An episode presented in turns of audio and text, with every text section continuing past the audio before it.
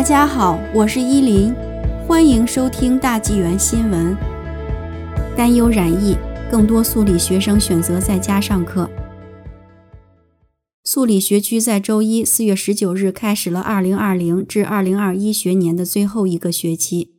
受疫情影响，预计最后两个月到校上课的学生会减少。素理教师协会第一副主席茱莉亚·麦克雷表示。他听到了有关学生到校人数减少的不同传闻，特别是在有 COVID-19 感染的学校，或者有感染 COVID-19 传闻越来越盛的学校。此外，担忧学校安全问题而造成的持续紧张，也使大家感到非常疲惫。素里教师协会主席马特·韦斯特法尔四月十二日也曾在推特上发文称，该区的一名中学辅导员告诉他。许多学生计划在本学年第四学期留在家里，因为学校没有安全感。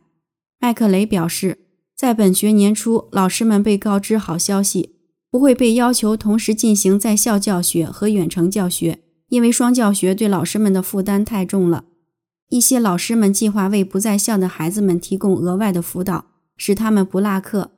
麦克雷认为，对一些孩子们来说，一些家长可以在家辅导学生的学习，这很好，但不是每个人都是如此。对有些孩子来说，在家意味着更大的风险，因为他们没有得到足够的监督，也没有机会获得他们需要学习的知识。同时，因为没有其他人在身边，这会影响他们的心理健康。因此，卫生部门和学区有同样的担忧，认为学生待在学校更为安全。